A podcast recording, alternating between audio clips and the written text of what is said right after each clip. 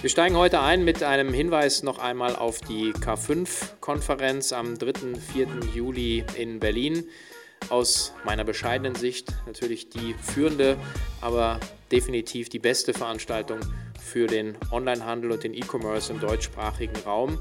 Und wir haben auch in den letzten Tagen schon die ersten Top-Acts bekannt gegeben, unter anderem Robert Genz, Gründer und CEO von Zalando, wird das erste Mal bei uns auf der Bühne sein und ich glaube, wie man uns kennt und wahrnimmt, sicherlich auch in der Tiefe Rede und Antwort stehen.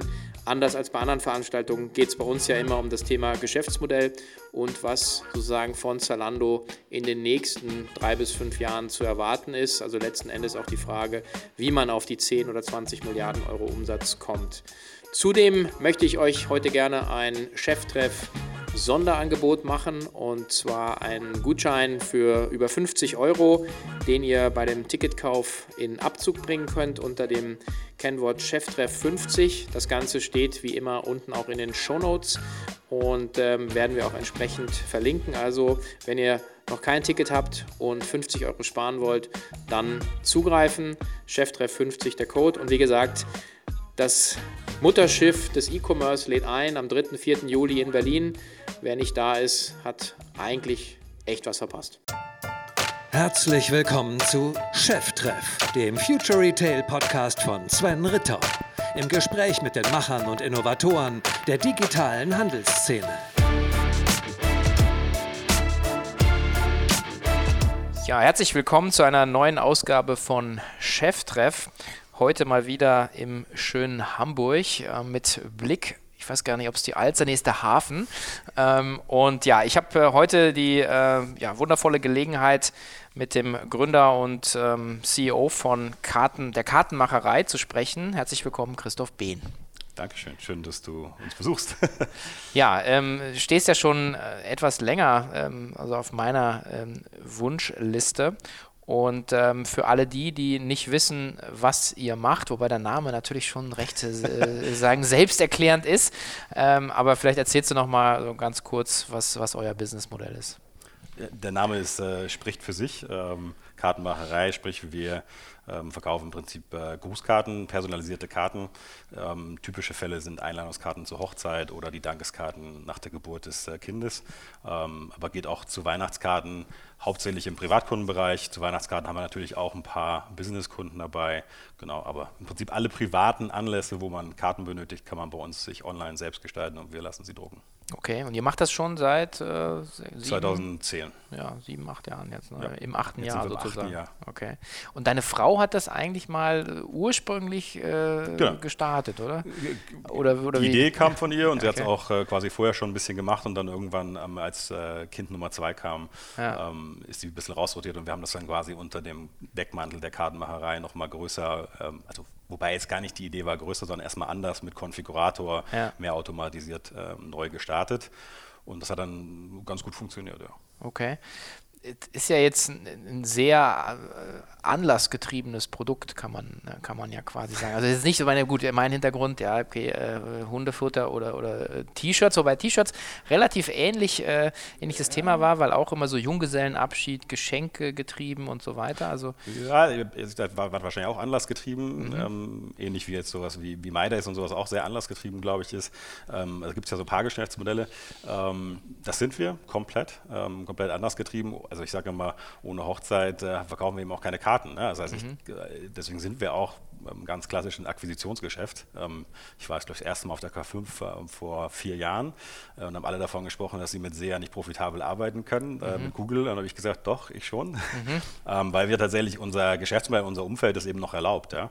dass wir mit Google tatsächlich profitabel arbeiten können. Das heißt, wir brauchen nicht zwangsläufig die große Retention, sondern wir sind eigentlich in der Ersttransaktion in der Regel profitabel. Mhm. Ja, das wäre auch meine Frage, weil du hast natürlich dann eben die Schwierigkeit, ja. sagen, was sagen immer, was alle so sagen, okay, Customer Lifetime Lifetime Value. Äh, ich, ich kann praktisch, äh, kannst nicht 50 Euro für einen Kunden ausgeben, weil du sozusagen in Jahr drei dann erst mit ihm profitabel wirst, sondern du musst eigentlich mit der ersten Transaktion schon. Ja, wir geben sogar mehr aus für die Kunden, aber ja. ähm, wir haben relativ vernünftige Warenkörbe ähm, und äh, wir haben natürlich schon Retention, äh, aber dann innerhalb eines Events in der Regel. Das heißt, jetzt von der Hochzeit zur Geburtskarte ähm, ist eher selten, das ist auch schwer triggerbar. Ne? Das ist jetzt auch für uns nicht so, wir schicken jetzt einen Newsletter, kriegt mal ein Kind und dann ähm, schickst du bitte die Geburtskarte. Kann man natürlich versuchen, haben wir noch nicht probiert. Vielleicht sollten wir es tun, äh, ähm, aber das wäre ein bisschen anmaßend, glaube ich. Ja. So kann, man, kann, man auch, äh, kann man auch deutlich falsch liegen. Ähm, und äh, die Scheidungskarten ist jetzt auch nicht die beste Idee vielleicht. Ja. Ja, Insofern ist Retention für uns äh, eine ganz andere Herausforderung, als das jetzt für jemand wie Zooplus ist, die ja eigentlich eine natürliche Retention haben. Und wenn sie die nicht schaffen zu monetarisieren, dann verlieren sie halt gegen den Wettbewerb. Also wenn jemand einmal Hundefutter kauft und äh, das die nächsten sieben Jahre nicht tut, dann habe ich was falsch gemacht. Bei uns ist es deutlich schwieriger. Aber das zeichnet sich natürlich auch im Markt. Ja? Also logischerweise geht das ja unseren Konkurrenten auch nicht anders. Denn, ich meine, ihr seid ja nicht mehr ganz so klein. Ich glaube, ihr, ihr kommuniziert auch die, die Umsätze, glaube ich, mit ja. 34 Millionen ja, oder so. Also, jetzt, also ja. zumindest, also ist jetzt nicht mehr ein, äh, ein kleines Business. Ihr habt auch über 100 Leute. Ja, wir haben jetzt, ich habe gerade mit unserem CEO gesprochen, so um die 150 Leute, glaube ich. Also okay. so ein Dreh. Also es, ja sind natürlich keine Vollzeit-Mitarbeiter, ja. äh, gerade im Service haben wir viele Teilzeit, aber auch sonst ja. haben wir relativ viel Teilzeit, aber trotzdem ist schon, ist schon groß geworden. Ja? Also, ja. Ja, und das alles mit, muss man ja mal sagen, so, ne, so in Anführungsstrichen mit, mit irgendwie Karten, wo man sagt, naja, es ist halt auch ein, ein Produkt, was wahrscheinlich, äh, also wenn man mit offenen Augen rumrennt, ja, sozusagen einem auch sozusagen in der echten Welt relativ häufig auch begegnet. Ja, also, ja ich, also die Reaktion hören wir öfter, ähm, langsam weniger, weil viele tatsächlich, wenn sie dann drüber nachdenken, eben auch festgestellt haben, am Kühlschrank hängen in der Regel Karten von uns ähm, und die letzten Karten waren auch häufig von uns. Insofern, ähm, also wir haben ja letztes Jahr ich glaube, 13, 14, 15 Millionen Karten rausgeschickt. Mhm. Ähm, das heißt, die gehen ja in der Regel auch ein Großteil davon geht ja an Menschen raus. Das heißt, viele Menschen in Deutschland haben eben schon eine Karte von uns bekommen. Ja. Ob ihnen das jetzt bewusst ist oder nicht, ist mal eine andere Frage. Mhm. Ähm, aber das ist schon, ähm, ist schon der Fall. Ne? Ich meine, die, wann merkt man denn, äh, wenn man jetzt sagt, okay, heute, äh, was ich, zweistelliger Millionenumsatz, wächst ja immer noch ähm, extrem stark. Äh, dann äh, sagst du irgendwie, deine Frau hat angefangen und äh, du hast ja einen Beratungshintergrund. Ich habe übrigens sehr, sehr viel kürzer nur ausgehalten, nämlich nur zwei Jahre in der Beratung. ich möchte es nicht missen. Ähm, aber äh, wann merkt man denn, dass da, ähm, dass da ein Geschäftspotenzial drin ist? Weil man mit einem Beraterblick drauf guckt, dann eben klar, äh, Matrix denke, Excel äh, rauf und runter, Potenzialanalysen. Ähm, aber das ist ja dann trotzdem, wenn man für andere macht, was anderes, als wenn man es fürs eigene Leben macht, äh, inklusive dann der Situation, dass man halt eine Familie hat mit Kindern. Absolut. Ich wir haben das auch in der Form, habe ich es auch gar nicht gemacht. Ich sage immer, meinen Businessplan, den ich gemacht habe, um Gründungszuschuss zu bekommen, ähm, den habe ich schon im ersten Jahr nicht erfüllt. Ja. Ähm, da stand, glaube ich, drin, dass wir im ersten Jahr Fotobücher und in drei Länder gehen. Ähm, und in die Länder sind wir deutlich später gegangen und Fotobücher haben wir immer noch nicht gemacht. Also ich glaube, wir haben das Potenzial ganz anders eingeschätzt, was tatsächlich in dem Kernmarkt Karten wirklich drinsteckt. Ähm, ich habe mich aber, es waren bei mir fünfeinhalb Jahre Bain, ich habe mich jahrelang, auch immer noch heute erinnere ich mich gerne an eines der Kernkonzepte von Bain, uh, Profit from the Core also das Kerngeschäft wirklich zu stärken und das ist eigentlich auch das, was uns groß gemacht hat und was uns auch differenziert von all den anderen in dem Markt ähm, und warum es denen auch schwer gefallen ist, auch äh, sag mal, an uns vorbeizukommen oder äh, dran, dran hängen zu bleiben, sagen wir es mal so, mitzulaufen. Ja? Weil wir halt immer wieder, wenn alle gesagt haben, du kannst ja eigentlich nicht mehr wachsen, habe ich gesagt, nee, komm, jetzt gucken wir noch mal rein und gucken, ob wir aus Kundensicht die Produkte besser machen können. Ähm, Conversion-Optimierung war eigentlich unser Steckenpferd, über Produkte, über UX sicherlich ähm, sehr einfach den Konfigurator, aber das in Kombi mit ähm, sehr, sehr zielstrebigen und strategisch optimierten ähm, Google-Marketing letzten Endes. Ja. Ähm, und darüber sind wir gewachsen ne, und immer weitere neue Kategorien aufzubauen. Wir haben mit Geburtskarten angefangen, da sind wir mit Abstand Marktführer äh, und dann sind wir in andere Kategorien reingegangen, haben uns die halt Stück für Stück aus Kundensicht quasi vorgenommen und sehr nah am Kunden versucht, das Produktportfolio zu erweitern, Designs, Produkte.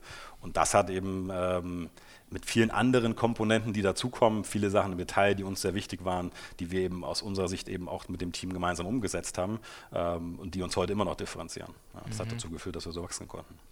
Aber das ist ja schon sehr so Business Talk, wenn man sagt, okay, man ist halt sehr weit, dann schon, man sieht, man hat schon eine Million oder also zwei Millionen, fünf Millionen Karten verkauft. Aber dem Moment nochmal, wo du da sitzt, ja, und deine Frau ist sagen, das zweite Kind, ja, und du sagst, okay, eigentlich, keine Ahnung, unterstelle ich jetzt mal, okay, fünfeinhalb Jahre Beratung, ja, bin der done that, ja, also was ist dann, was machst du?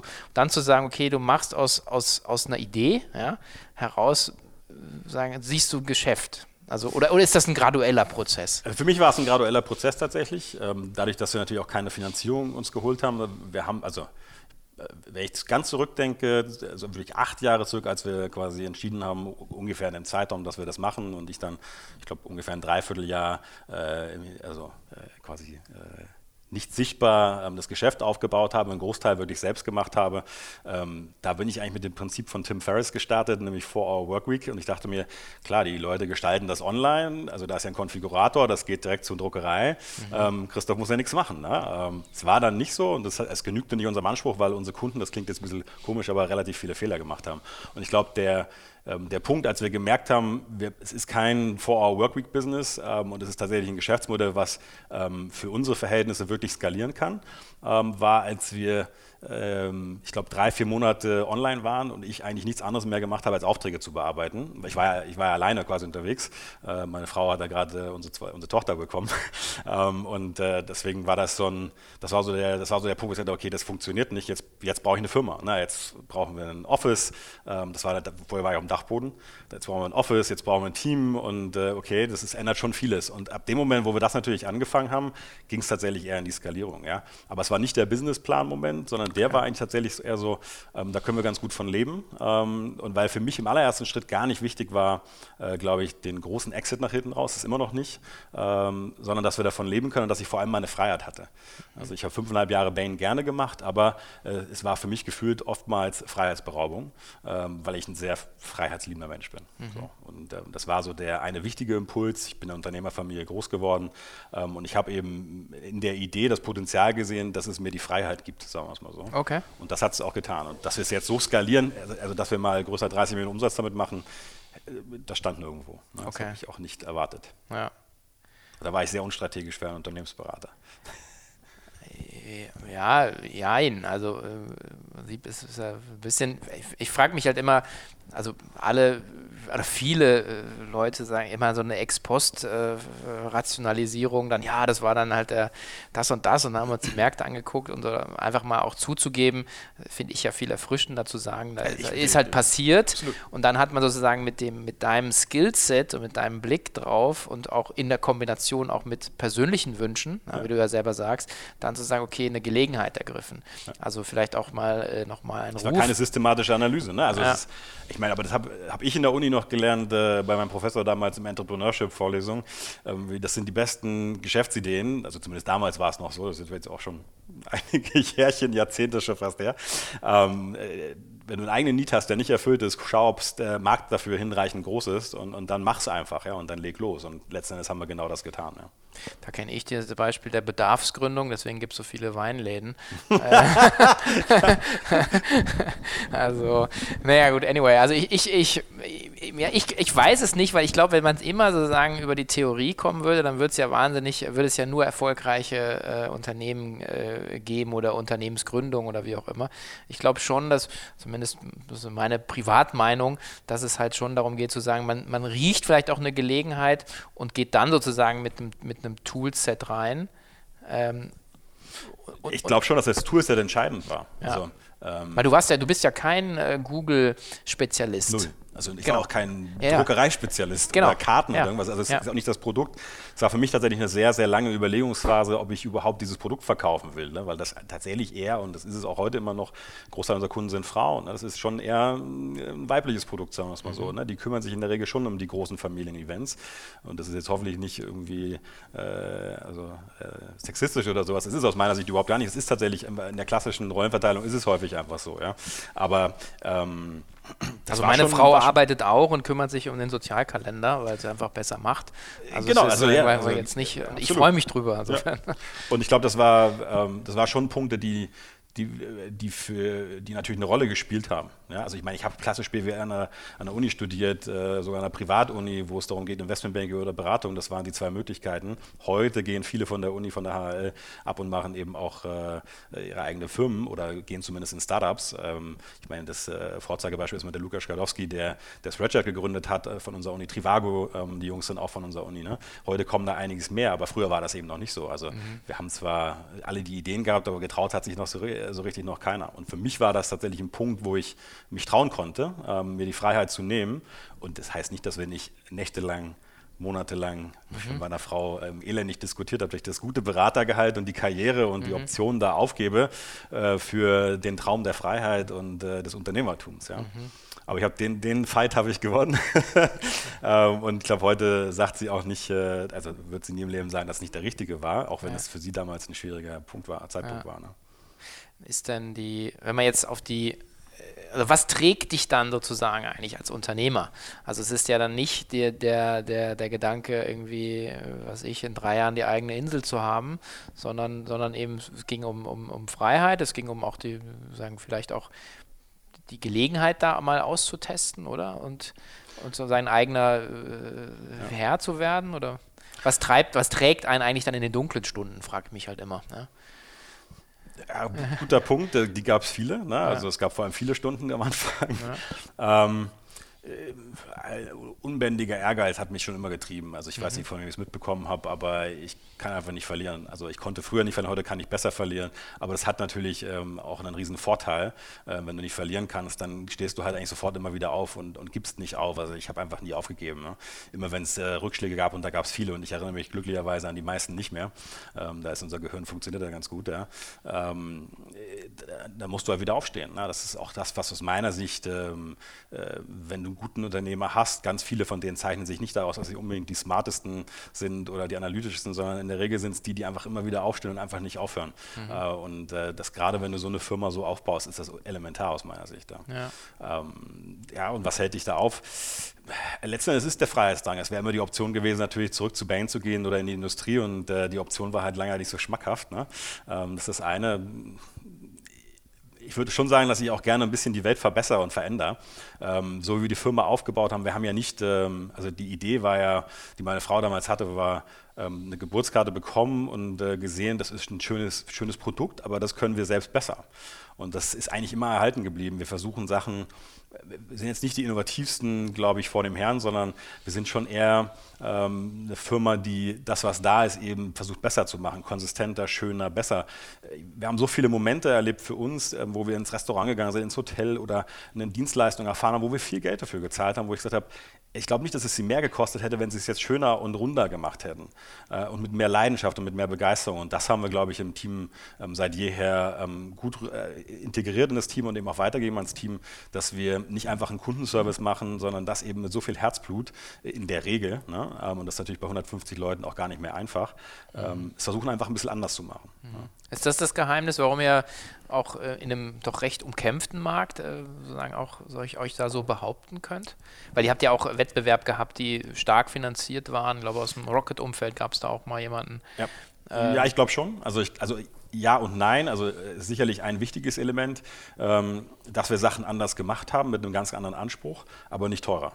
Und ähm, da kam natürlich auch ein bisschen der Berater rein. Das heißt, wir haben natürlich schon versucht, von Anfang an die Prozesse effizient aufzusetzen, aber eben auch kundenorientiert.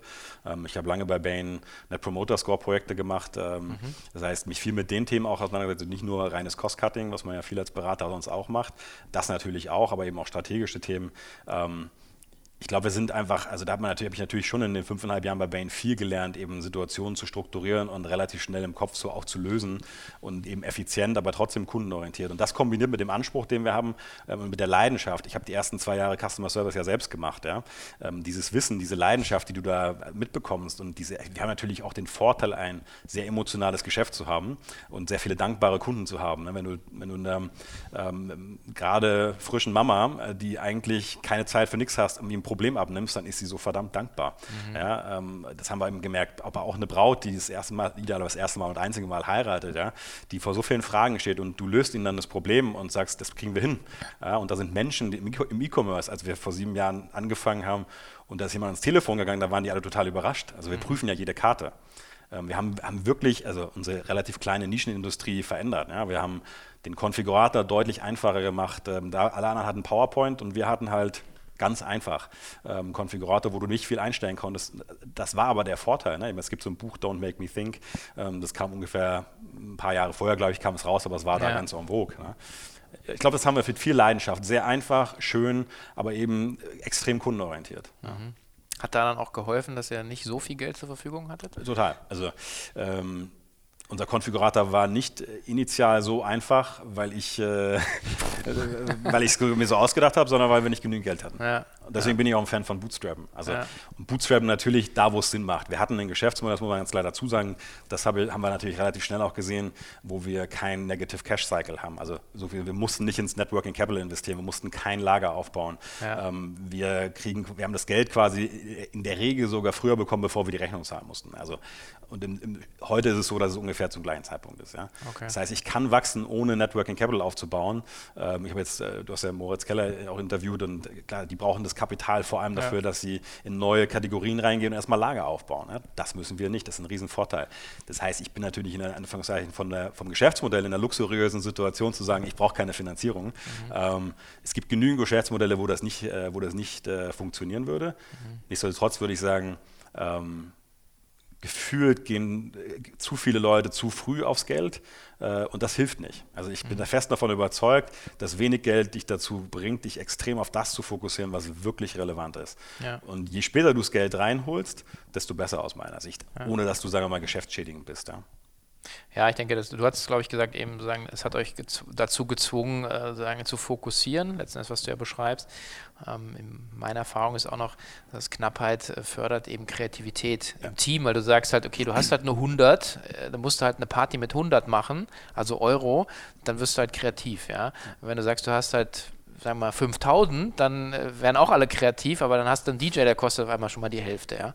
ja. Ähm, und ähm, genauso ähm, ist auch vielleicht spannend, auch zu sagen, wie, führt man eigentlich Geschäfte, die dann, die dann größer sind, die sich an, an, an, an Budgets gewöhnen, die, die, die dann einen gewissen Slack haben, wo du sagst, 150, ich weiß gar nicht, zur Plus hat jetzt, glaube ich, 6, 7, 800 Leute oder so, wo du sagst, da hast du sicherlich, ohne irgendjemandem zu nahe zu treten wollen, irgendjemanden dabei, der nicht der Superperformer ist, aber du, also das passiert dann ja, wenn du so größer wirst. Ne? Wann, Absolut. Ist das ein Thema, sagen, wie, wie managt ihr eigentlich dann das Wachstum bei euch jetzt so? Ja, wir hatten extreme Wachstumsschmerzen und mhm. äh, haben. Ihr habt ja drei Standorte sogar, ne? Wir haben jetzt drei Standorte, bis vor, jetzt muss ich mal nachreden, vor eineinhalb Jahren hatten wir zwei Standorte, also eins bei uns am Ammersee, da wo ähm, meine Frau und ich im Prinzip gewohnt haben, da in der Nähe, ähm, kurz außerhalb von München. Ähm, und dann haben wir relativ früh Hamburg gemacht. Ähm, das hat mein Bruder das ist gemacht. IT, oder? Das war hauptsächlich Entwickler, wobei es heute, wir haben ja vor jetzt knapp eineinhalb Jahren ähm, haben wir ja unsere ganze Organisation, also einen Großteil umgestellt und seitdem bauen wir auch kontinuierlich weiter in Richtung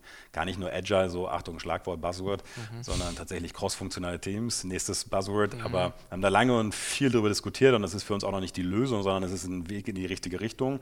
Ähm, aber wir haben da viel früher mit Stylight auch gesprochen. Spotify ist natürlich das große Aushängebeispiel, was man sich immer wieder anschaut. Die sind nur auf einer ganz anderen Skalierung. Ähm, das ist, glaube ich, der richtige, der kannst du kannst viel anders machen, aber der Weg ist eben nicht geebnet. Äh, und ich glaube, dass auch diese, ähm, dass das die Wachstumsschmerzen an manchen Stellen ähm, anders gemacht hätte. Aber in den Wachstumsphasen hätte ich mir manchmal einen Investor gewünscht. Also den, ideales, mhm. den idealen Investor, glaube ich, der mir geholfen hätte. Ähm, weil da kommst du natürlich schon an deine Grenzen. Ähm, wir haben so, sind so die, mein Bruder war ja relativ früh dabei. Ähm, wir sind so durch diese ganzen klassischen, wir sind das absolute Bottleneck-Phasen durchgelaufen. Äh, wir müssen das ganze Recruiting machen, Keyplayer reingeholt, viel zu schnell. Also gibt es so einen schönen Artikel wie Hire Fast, äh, nee, sorry, Hire Slow, Fire Fast. Und das ist ja genau das Gegenteil von was die meisten Startups eigentlich machen.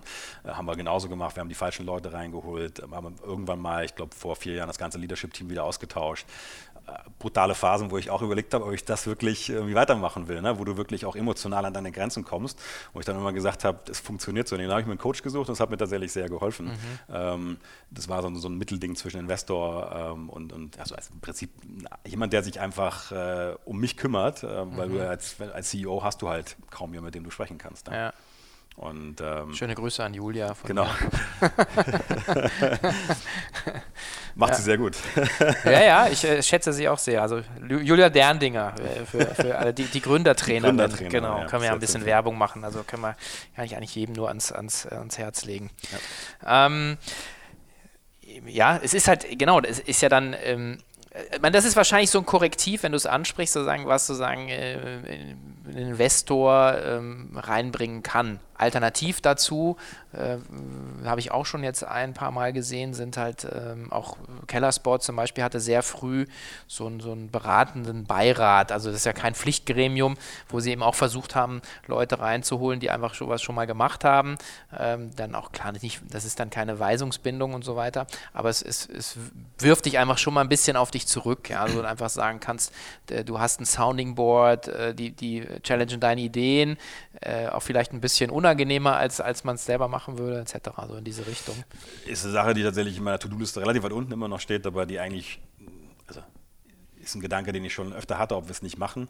Wir machen es auf eine etwas andere Art. Wir haben relativ viele Coaches und Experten uns zu den sagen wir, wichtigen Themen, die wir haben, eben reingeholt. Also wir haben vor, ich glaube, so drei, vier Jahren waren wir an einem Punkt, wo wir im Tech-Bereich, also wir waren nie ein Tech-Company, wir hatten das ganze Tech eigentlich outgesourced. Mein Bruder hatte ein kleines Team und dann haben wir gesagt, das funktioniert so nicht. Wir müssen jetzt Tech wirklich ähm, deutlich ändern. Ähm, aber er war auch kein Techie von Natur aus. Er ist, äh, er ist äh, äh Ingenieur oder Wirtschaftsingenieur, aber nicht mit äh, Schwerpunkt Tech oder irgendwas. Er hat halt in seiner Jugend viel programmiert, also er hat deutlich mehr Verständnis davon als ich, aber er ist jetzt kein äh, super nerdy irgendwie Techie gewesen. Das heißt, er hat sich dann die Super-Experten geholt dafür und mit denen arbeiten wir seit heute zusammen und mit denen haben wir im Prinzip auch nicht nur, was wir tun, sondern auch, wie wir arbeiten, geändert. Ne? Also im Tech-Bereich und dann äh, parallel haben wir uns eben auch an anderen Stellen äh, verändert. Aber wir haben viel gesperrt, mhm. ähm, viel, an verschiedensten Stellen uns Experten reingeholt mhm. ähm, und äh, darüber versucht, ganz viel zu lernen. Aber geht natürlich immer mehr. Ja. Mhm. Ein, ein äh, Experten oder wahrscheinlich mehrere müsst ihr im Bereich äh, SEA, also Google, äh, irgendwie auch gefunden haben, wenn du es selber nicht äh, sagen kannst. Ja. Ich, ich, ich konnte es mal so ein bisschen, aber auch nie wirklich richtig.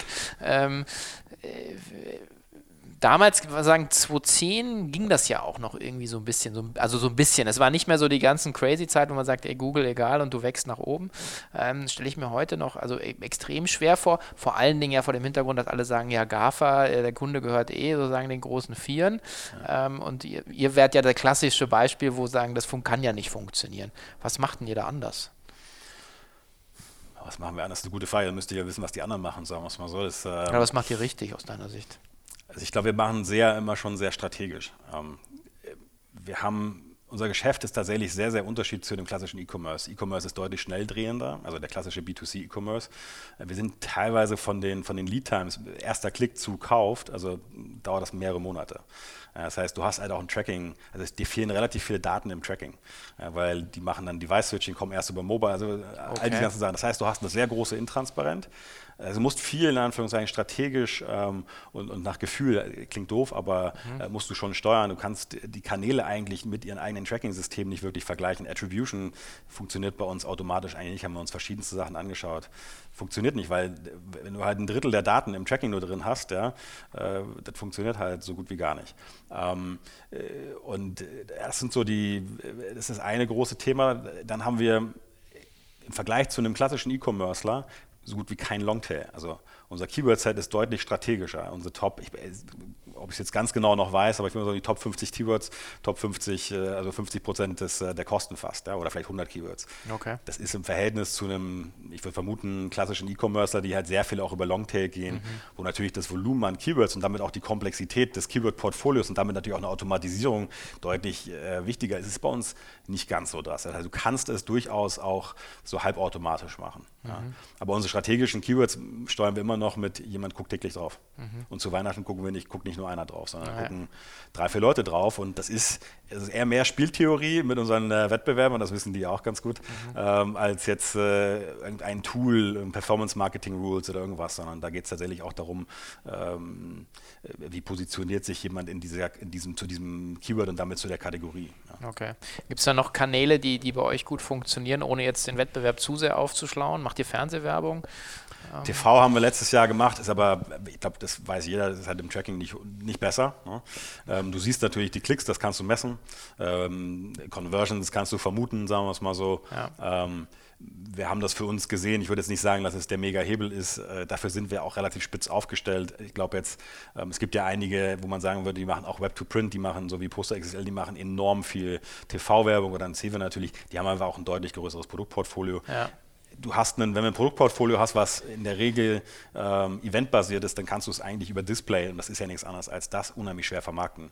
Du hast, also unsere Zielgruppe ist eigentlich von sagen wir mal 25 äh, junge Pärchen, die heiraten, bis hin zu 70. Geburtstag, aber eben nur, wenn sie ein Event haben. Ja. So, also wie will ich, also ich kann mich jetzt nicht auf ein, eine Brigitte stürzen und da Display machen oder ja. TV irgendwie ein Frauenkanal. Das hat zwar eine größere Wahrscheinlichkeit, als wenn ich jetzt irgendwie NTV mache wahrscheinlich, weil wir eben keine, kein Männerprodukt in dem Sinne sind, ähm, aber es ist unheimlich schwer. Also unser einziger Zeitpunkt ist eigentlich zu Weihnachten, mhm. weil zu Weihnachten brauchen irgendwie alle irgendwie ja. entweder Kalender, was wir haben, oder eben Weihnachtskarten oder mhm. viele brauchen das. Ne? Okay. Aber ansonsten, ähm, wir sehen natürlich die ganzen wachsenden Social-Kanäle, wobei die sich auch regelmäßig ändern. Die sind halt lang nicht so mature, wie das Google ist. Also auf dem Facebook kannst du dich eben auch nicht so hundertprozentig verlassen. Facebook ist jetzt, sagen wir mal, die letzten zwei, drei Jahre deutlich stabiler für uns geworden. Aber in einem Jetzt, äh, Google ist immer noch der größte Teil. Ne? Ja. Das wird sich auch, ähm, glaube ich, nicht ändern, solange nicht Amazon jetzt irgendwie Google in der Produktsuche ablöst, was ja immer so ein bisschen das Schreckensszenario ist. Ich glaube nicht hundertprozentig dran, dass das funktioniert, ähm, sondern das ist halt in manchen Kategorien so. Ja? Aber auch trotzdem haben wir natürlich ein Auge darauf. Pinterest ähm, ist sicherlich nicht uninteressant. Mhm. Seid ihr ähm, auf Amazon dann auch? Mit fertigen Readymates oder auch nicht? Nee, Gar nicht. Okay. okay. Also wir sehen das, wir gucken uns das an, mhm. haben dann auch ein Experiment gestartet äh, mhm. mit einer zweiten Marke, aber ähm, ja, nicht in dem Umfang. Ne? Also äh, ist ein Experiment, um es besser zu verstehen. Ja. Ähm, ist für uns, glaube ich, nach hinten raus, äh, ist die, das, was, also was uns differenziert, ist halt eine einfache UX, dass du halt die Karten sehr, sehr einfach gestalten kannst und das hast du halt bei Amazon einfach nicht. Ja, ne? ja. Das ist alles nachgelagert, das ist auch so, so im grauen Bereich nach Amazons Regeln im Zweifel. Ähm, und äh, das heißt, du kannst das eigentlich auch nicht wirklich machen. Es gibt ein paar Anbieter, die das machen. Ähm, es ist noch nicht so das ganz äh, Wahre, glaube ich, was man mhm. da macht. Wenn ihr jetzt den Kunden habt und halt, okay, im Prinzip der heiratet, dann, äh, ich keine, was ist, statistisch liegen wir unter der Reproduktionsrate, also 1,9 oder 2,1 jetzt äh, Kinder pro, äh, was weiß ich, Familie. Das heißt, du hast dann drei Events, vielleicht noch mit, wenn man jemand sozusagen noch ähm, religiös ist, zwei Taufen, also hast du, hättest du fünf Events und dann noch die Geburtstage. Also de denkt ihr so, sagen, äh, wenn ihr Customer Lifetime oder so Share of Wallet oder so euch über die Zeit anschaut oder? Also wir, wir, gucken in verschiedenste Richtungen, wo wir wachsen können. Und vielleicht fragt sich der eine, warum willst du wachsen? Wenn du kein Investor drin bist, kannst du einfach jetzt, wir können ja Steady Cashflow machen. Ähm, ich glaube halt, Wachstum ist wichtig fürs Team. Also für jeden, für jeden von uns, wenn ich als Person wachsen will ähm, und auch das Team als Person wachsen, dann muss ich auch ab und zu mal die Rolle ändern. Und wir wollen jetzt nicht BMW-like immer nur von einer Position zur nächsten switchen. Mhm. Ähm, das heißt, Wachstum ist, glaube ich, schon auch für uns elementar. Äh, macht einfach mehr Spaß, sagen wir es mal so. Ähm, wir gucken in verschiedenste Richtungen. Äh, einfach nur, sagen wir mal, die Leute von einem Event zum nächsten zu hangeln, dafür liegen die Events in der Regel zu weit auseinander. Das ist unheimlich schwer. Da liegen Jahre dazwischen und das weißt du selbst ähm, aus deinen äh, diversen E-Commerce-Erfahrungen. Also da fehlen uns am Anfang die Anzahl der Transaktionen, um, um, nach, um wirklich die, sagen wir mal, Kundenbindung aufzubauen, dass ja. die Leute dann über Jahre hinweg quasi warten und wenn sie dann an Karten denken, wieder sofort zu uns kommen. Ja. Ähm, ich glaube trotzdem, dass wir eine Marke haben. Wir haben, wir haben relativ viel Referral, das ist auch ein interessantes Thema. Ja? Also das ist natürlich auch ein Teil des, in Anführungszeichen, Customer Lifecycle Values. Ne? Der Referral-Wert, der ist nicht ohne bei uns. Wir schicken die ganzen Karten raus. Wir haben die Kunden, die wirklich aktiv über die Karten nachfragen, weil sie selten so etwas Schönes bekommen haben. Ähm, aber der, das, was wir uns jetzt anschauen, ist eigentlich, was können wir im, im Hochzeitssegment machen, weil wir festgestellt haben, mit den Anzahl äh, zigtausend Hochzeiten, die bei uns, äh, Hochzeitspaaren, die einen Teil ihrer Hochzeitspapiere bei uns kaufen, ähm, sind wir wahrscheinlich der größte Player äh, im Hochzeitsmarkt, der sonst sehr, sehr fragmentiert und eigentlich lokal oder regional ist, weil der große Teil des Budgets liegt halt bei ähm, Hotels äh, oder den Catering-Companies. Ne? Also das Essen und die Location ist in der Regel das teuerste. Mhm. Dann hast du Ringe, das ist so semi-fragmentiert, würde ich mal nennen, aber gibt es eigentlich auch keinen deutschlandweiten Online-Player, hat sich nie wirklich durchgesetzt, liegt wahrscheinlich auch am Produkt. Ja? Mhm. Ähm, und wir gucken halt eben in den Bereich rein, was wir da machen können, denn es ist immer noch ein Thema, was in den USA deutlich besser gelöst wird schon, als es in Europa ähm, gelöst wird. Klar, der amerikanische Markt ist nicht nur deutlich größer von der Anzahl der Hochzeiten, sondern eben auch vom Budget. Die haben fast doppelt so großes Budget. Aber wie, glaub, viele Hochzeiten haben wir in Deutschland im Jahr so? Oh, was haben wir? wir haben, glaube ich, äh, also Dach ist unser Markt, sagen wir mal, so um die 450.000 Hochzeiten grob. Okay. Ist kein kleiner Markt, ne? also ja. kannst schon was machen und wir werden wahrscheinlich letztes Jahr so um 70.000, 80.000 Hochzeiten gehabt haben, ähm, wo die einen Teil bei uns bestellt haben. Das ist jetzt kein kleiner Market Share. Ne? Also kannst mhm. schon, kannst schon, kann man schon ganz gut mitarbeiten. Ähm, ja, also da, da, gucken wir, was wir da machen können und da eben auch wieder ansetzen an dem Problem des Kunden. Ne? Und dann gucken wir ähm, natürlich auch so ein bisschen, wie ein Amazon das gemacht hat, auch Richtung vielleicht Plattform. Was können wir in unserer Plattform anfangen? Also wir haben ja Fähigkeiten aufgebaut. Wir, wir schaffen es äh, mit Templates relativ einfach, gestaltbar und dann sie zu drucken in einer kontinuierlichen Qualität. Vielleicht braucht das auch jemand anders. Ähm, solche Themen gucken wir uns an. Also wir gucken eigentlich um das, was wir als Kundenstamm, Hochzeit oder auch viele Mütter insbesondere, ne, ähm, ähm, die Familienmanagerin, was können wir da an Produkten anbieten ähm, und eben auch die Fähigkeiten, was haben wir für Fähigkeiten, die wir leveragen können. Okay. Und mm, ich hatte auch in der Voranalyse einfach gesehen, dass ihr auch internationalisiert, also sagst halt Dach, aber ihr macht ja auch jetzt Frankreich. Ähm, gerade. Frankreich machen wir sogar schon seit drei Jahren. Seit drei Jahren, okay. Aber das ist ja eigentlich aus meiner Erfahrung immer ein sehr, also wenn man nicht total blöd ist, dann ist das eigentlich ein sehr angenehmer E-Commerce-Markt. das nehme ich jetzt als Kompliment. Nein, Nein aber Frank Frankreich funktioniert ja. irgendwie bei allen. Also, oder? Oder ich habe mich jetzt immer nicht als unfassbar genial empfunden. Wie gesagt, Frankreich hat bei Zooplus funktioniert, hat bei Shirtinator funktioniert, also bei vielen Firmen, die ich betreue, also. Frankreich funktioniert, glaube ich, auch am ehesten für uns. Ähm, wobei man halt bei uns sagen muss, wir haben ja Holland gemacht, äh, das hat nicht funktioniert, äh, ähm, aus dem ganz einfachen Grund, dass das Produkt extrem kulturell abhängig ist. Ja, die Events sind tatsächlich ähm, Sprachraum und Sprachkultur, also kulturabhängig. Ähm, die heiraten Geburts nicht die Holländer, oder? Ne, die Holländer, ähm, die haben ein großes Thema, genau wie wir, Geburtskarten. Das ist ja unser, als unser Kerngeschäft, sagen wir mal, oder das eigentliche Ursprungsgeschäft. Hochzeit ja. ist ungefähr genauso groß für uns oder ein bisschen größer. Mhm. Ähm, aber die äh, schicken Geburtskarten. In Deutschland ist Geburtskarten ein Thema, was so nach drei bis vier Monaten kommt, in der, also im Schnitt, ne? ähm, nach der Geburt, äh, als Dankeskarte. So. Mhm. In Holland ist das innerhalb der ersten Woche, musst du schicken, sonst kriegst du keine Geschenke. Äh, und dadurch okay. definiert sich das Produkt ganz anders. Da hast du kein Fotoshooting gemacht. Äh, in Deutschland sind also ein großer Teil unserer Kunden hat ein professionelles Fotoshooting gemacht mhm. und hat natürlich ganz viele Fotos, die man zeigen möchte. In Holland hast du maximal und in der Regel noch nicht mal ein Foto. Mhm. Äh, das heißt aber auch, dass das Produkt, also die Designs, das Design steht viel mehr im Vordergrund und wenn du jetzt aus unseren Karten die Fotos mal rausnimmst, dann, dann nicht mehr, bleibt nicht mehr viel okay. übrig. Das heißt, wir werden das ganze Produktportfolio neu machen müssen. Ähm, und das haben wir dann gesagt, das machen wir jetzt für den in Anführungszeichen kleinen Markt Holland nicht. Das heißt, was du hättest äh, wirklich nutzen können, ist eigentlich die, die Tech-Plattform ja, und die Prozesse dahinter vielleicht noch. Ja. Ähm, wobei nach Holland verschicken war damals äh, vor jetzt drei Jahren eben auch noch nicht so der Hit. Ähm, da hättest du einen Tag mehr gehabt, du hättest irgendwie doppelt so hohe Versandkosten gehabt. Das ist dann bei einem durchschnittlichen Umsatz von sagen wir, 50, 60 Euro. Äh, kommst du dann aber nicht mehr auf die Marge und sagst, nee, das muss jetzt nicht sein. Das war ja. so der Punkt, wo wir gesagt haben, nee, machen wir nicht. Hätten wir vorher rausfinden können, aber man muss ja so sein Lehrgeld auch, auch bezahlen. Ähm, Frankreich ist etwas interessanter. Frankreich ist halt logistisch besser. Ähm, unser Druckpartner sitzt in der Nähe von Frankreich. Ähm, das ist für uns, wir können theoretisch mit dem LKW rüberfahren. Aktuell machen wir es noch nicht, das macht jemand anders für uns. Ähm, so machen wir es in die Schweiz zum Beispiel, fahren wir mit dem LKW rüber einmal am Tag. Und die, das ist für uns natürlich logistisch deutlich besser.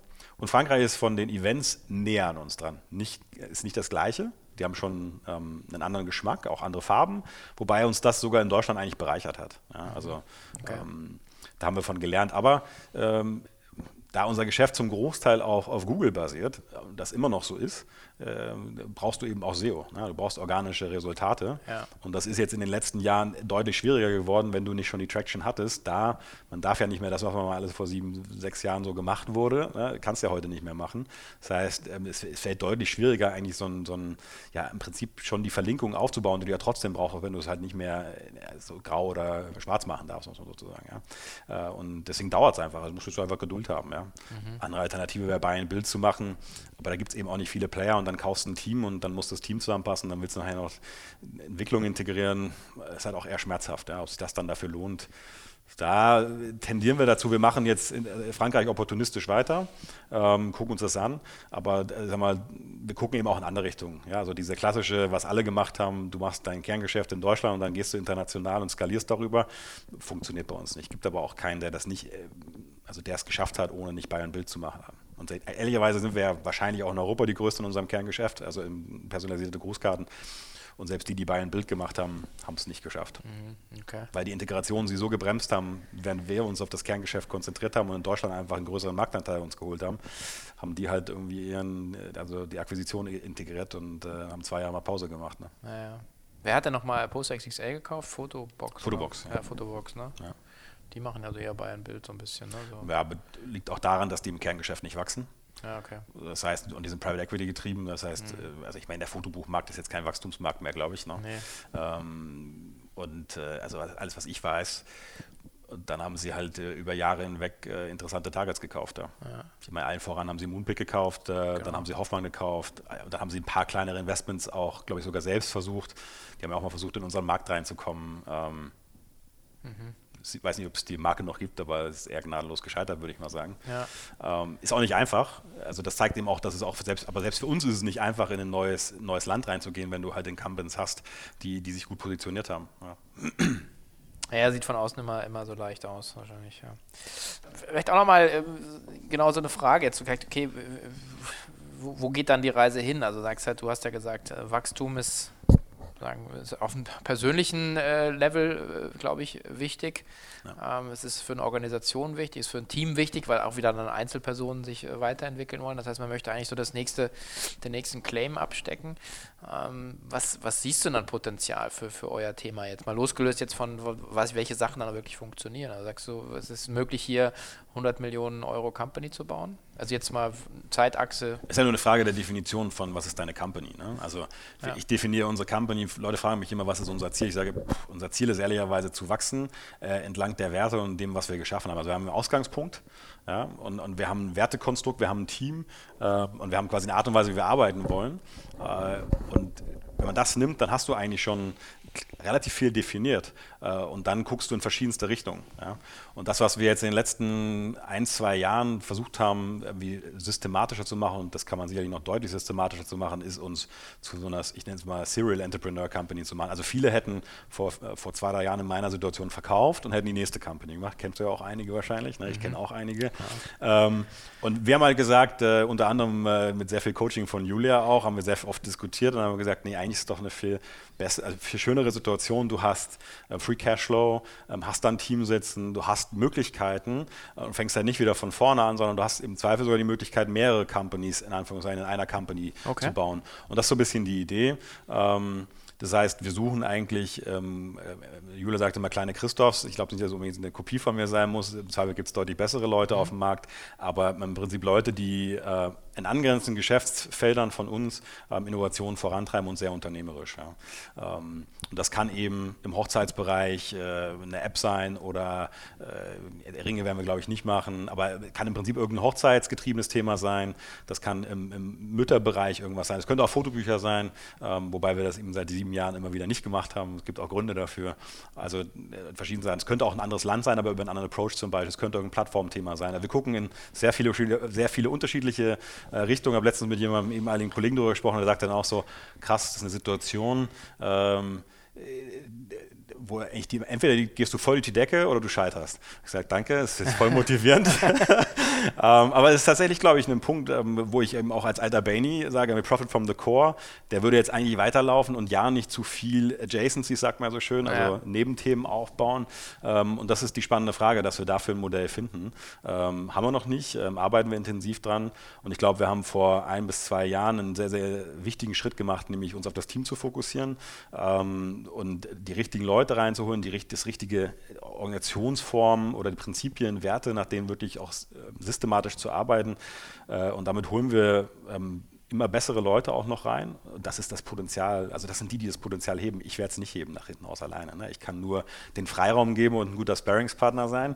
Äh, und da habe ich Spaß dran, mit Unternehmern zusammenzuarbeiten und das ist so ein bisschen meine Vision. Ist das ein systematisches Programm dann, was ihr jetzt sozusagen habt? Oder, sagen, oder, oder habt ihr einfach, macht ihr einen Shift im, im Recruiting oder wie, wie geht ihr da rein? Also ich meine, also wir, wir, shiften im Recruiting, beziehungsweise ergänzen, sagen wir es mal so, mhm.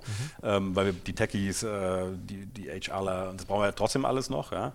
Ähm, aber was wir verstärkt suchen, sind wirklich, wir nennen sie Entrepreneure, du könntest sie auch MDs äh, oder Geschäftsführer oder CEOs nennen oder was auch immer. Ähm, also im Prinzip Founder-Types, ja, die sagen, hm, ähm, vielleicht mit ein bisschen Virtual Shares, ähm, anstatt meine Company frisch mit, mit sehr großer Dilution zu finanzieren, kann ich irgendwie mit einem guten Sparingspartner oder einem guten, also einem guten Sparings-Team, um es so zu sagen, das bin ich nicht nur alleine, das ist ja auch mein Bruder, kann ich vielleicht auch schneller und äh, einfacher Unternehmer werden mhm. oder unternehmerisch arbeiten. Ja? Und ähm, wir glauben, die gibt es. Ähm, wir haben ja auch schon ein paar jetzt bei uns ins Team reingeholt, haben zwei Entrepreneurs in Residence ähm, und suchen eben auch äh, mehr Leute da. Mhm, okay. Und das ist die Perspektive, dass wir da versuchen, sagen wir mal, strukturiert ähm, ja, man könnte es Company Builder nennen, wobei ich, ich da schon einen Unterschied sehe, weil ein Company Builder hat irgendwie als primäres Ziel Financial mit einer bestimmten Industrie und jetzt gehen wir hier Vollgas. Ähm, also, so mal ganz abstrakt gesagt. Ja im Prinzip ist es das so ein bisschen so ein Mix aus einem Mini-Amazon sozusagen, also wirklich über das Portfolio, von dem du kommst, sagst, über deine Fähigkeiten, deine Kundendaten mit dem Free Cash, das du hast und dem Team halt einfach Stück für Stück zu wachsen mhm. ja, und Opportunities klein zu testen, äh, und dann systematisch umzusetzen. So, das ist, äh, haben wir noch nicht geschafft, aber es ist die nächste große Herausforderung. Es wird sicherlich ein paar Jahre dauern. Naja gut, aber es ist ja im Prinzip das, die Idee ist also sagen Build to Last sozusagen. Also es gibt jetzt keinen, es ist nicht Generation Exit, ja, sondern äh, eigentlich zu sagen, man, also ihr, du wertschätzt oder ihr wertschätzt äh, sagen die Infrastruktur, also was ihr aufgebaut habt an Leuten, an, an Know-how, auch an Heimat. Also finde find ich immer so, weil ich habe ja auch ein paar Mal gewechselt oder irgendwie dann irgendwie äh, bist du rausgegangen und dann äh, und dann merkst du so irgendwann so, okay, bist du wieder alleine. Und dann äh, und das habe ich mir auch zum Beispiel geschworen, so sagen, ich hätte einfach gerne so ein Kernteam, mit dem ich jetzt einfach sagen die wie so eine Karawane, die dann einfach mal von Oase zu Oase zieht,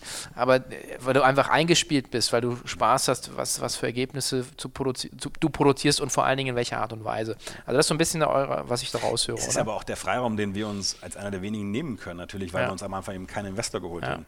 Weil in der Regel verkaufen die Leute ja nicht zwangsläufig, weil sie nach sechs, sieben Jahren keine Lust mehr haben, weil du kannst das Geschäft in der Regel immer weiterentwickeln. Du kannst ja. immer neue Categories, neue ja, Länder, ähm, ähnliche Geschäftsmodelle anschließen. Ähm, und, aber, aber die Investoren wollen halt raus. Ja? Und dann geht häufig auch der Spirit verloren. Ja? Und das ist halt bei uns nicht so. Also wir haben uns halt dazu entschieden, eine wirkliche Firma, wir sind eigentlich eher ein Mittelständler, würde ich sagen, mhm. mit einer modernen, agilen Kultur. Aber von den Werten her sind wir halt ein totales Familienunternehmen. Ähm, und äh, ja, also ein Exit käme für uns, glaube ich, nur in Frage, wenn wir, wenn wir notgedrungen das machen müssen, in Anführungszeichen, wenn es das wirklich einzig Sinnvolle noch wäre. Und also das sehe ich nicht. Ne? Mhm. Also das sehe ich nicht, aber ist natürlich trotzdem für uns eine, eine große Ambition, ähm, die uns auch nicht wenig Kopfzerbrechen äh, bereitet, ähm, äh, aus diesem Kerngeschäft, äh, das jetzt nicht zu ignorieren und das jetzt nicht irgendwie schwächeln zu lassen, sondern das eben auch weiterhin stark besetzt zu lassen, mhm. da Leute zu finden, die eben auch das vorantreiben, um selbst, dass ich jetzt insbesondere oder auch mein Bruder und so, dass wir Freiraum haben, ähm, neue Themen voranzutreiben. Ja, und da eben aber auch wieder, weil es ja nicht, ich gehe nicht hin, mache das eine, gebe ich jetzt ab, lasse jemand anders machen und mache eine Sache danach weiter, sondern wir wollen eben mehrere Sachen Sachen klein testen und dann irgendwie versuchen zu skalieren. Ne? Mhm. Und ey, das wird auch nicht anders sein als bei einem ähm, VC im Seed Stage, äh, wo halt eins von zehn wahrscheinlich, wenn es gut geht, funktioniert. Und am Anfang ist vielleicht die Quote sogar schlechter. Vielleicht haben wir einen strategischen Vorteil, weil wir, also das, was wir mitbringen, ist ja ein unfair Advantage. Ne? Du hast halt ein Team, du hast halt, ähm, du hast halt Fähigkeiten schon da, auf denen du aufsetzt. Du musst nicht from scratch äh, neu machen. Wir müssen uns mit Finanzierung glücklicherweise zumindest, wenn wir jetzt nicht ein neues Facebook bauen wollen, was wir naja. nicht vorhaben, ähm, müssen wir uns nicht beschäftigen. Ne? Wir haben okay. ein bisschen was, also ein Geld haben, was jedes Jahr reinkommt. Ja. Das wir reinvestieren können. Naja, und der Unfair Advantage ist ja auch der, dass ihr sozusagen, äh, sagen, also ihr habt keinen Principal Agent also ihr habt niemanden dazwischen, der irgendwie ein X für ein U vormacht, sondern du weißt halt genau, wenn es funktioniert oder wenn es nicht funktioniert. Ja. Das ist natürlich auch nochmal der, der große Vorteil. Ja, und wir haben halt vor den letzten Jahren einfach ein echt starkes Team gebaut ja. und sind gerade dabei, das noch deutlich zu verstärken. Ähm, da geht es nicht um Quantität, sondern wirklich um Qualität, wirklich die richtigen Leute. Das dauert mhm. bei uns sehr lange, bis wir die Leute dann wirklich reingeholt haben.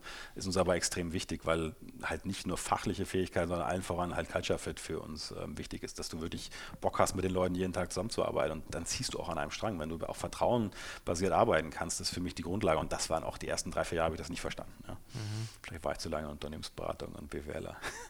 naja, aber es ist schon etwas, was da nicht jetzt nicht das oberste Prinzip ist. Ne? Da geht nee. schon viel nach Leistung und Druck und ähm, das kannst du in so einer Firma wie bei uns halt äh, VC-getrieben temporär machen. Mhm. Ähm, aber wenn es A nicht funktioniert, du das Wachstum nicht mehr hinkriegst und deine Stocks nach hinten raus, die du hast, äh, nicht mehr so viel wert sind, dann gehen halt auch viele Leute und dann ja. platzt die Blase. Sieht man ja auch bei einigen Playern immer wieder. Ja. Ne? Ja.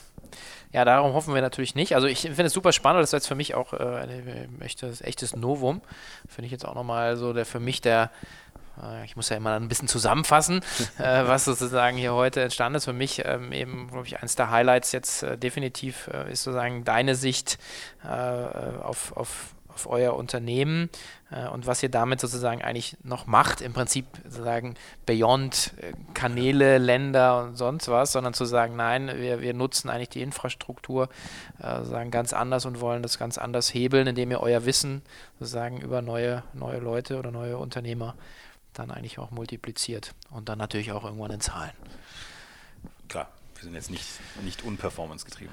Na, das kann ich mir als Baini, als Ex-Baini nicht vorstellen, genau. Ja, super, vielen, vielen Dank. Ähm, ein super Gespräch, ging ja wahnsinnig schnell vorbei. Äh, wir sind schon, schon eigentlich durch. Also berühmte letzte Worte, wenn du noch irgendwas hast hat Freude gemacht. Und vielleicht sprechen wir in fünf Jahren nochmal dazu und dann hat es hoffentlich geklappt. Genau, kurz nach dem IPO dann äh, genau. live. Äh, äh, wahrscheinlich dann aus der Kartenmacherei irgendwie 20 Stockwerke hoch. Wer schaut's? Gut. Schauen. Ja, ich drücke die Daumen. Vielen Dankeschön. Dank und bis bald. Ja, ein Cheftreff jagt den nächsten. Wir werden nächste Woche mal wieder ein Cheftreff-Spezial veröffentlichen. Dort live von der OMR ein Kurzgespräch zusammen mit Rupert Botmeier, den man auch von den K5-Konferenzen als Speaker kennt. Rupert hat sich dazu entschieden, einen eigenen Blog ins Leben zu rufen unter Disruptive. Und äh, wir sprechen ein wenig über die Beweggründe, was seine Absichten sind, auch rund um das Thema Service Thinking im, im Commerce. Und ähm, sehr spannendes Gespräch, sehr kurzweilig, sehr knackig. Also freut euch drauf, nächste Woche gibt es schon den nächsten Cheftreff-Update. Und zu guter Letzt noch der Hinweis, äh, wie eingangs erwähnt, auf den Rabattcode für die K5-Konferenztickets unter Cheftreff 50. Unten in den Shownotes könnt ihr vergünstigt Tickets erwerben und im Prinzip 50 Euro sparen.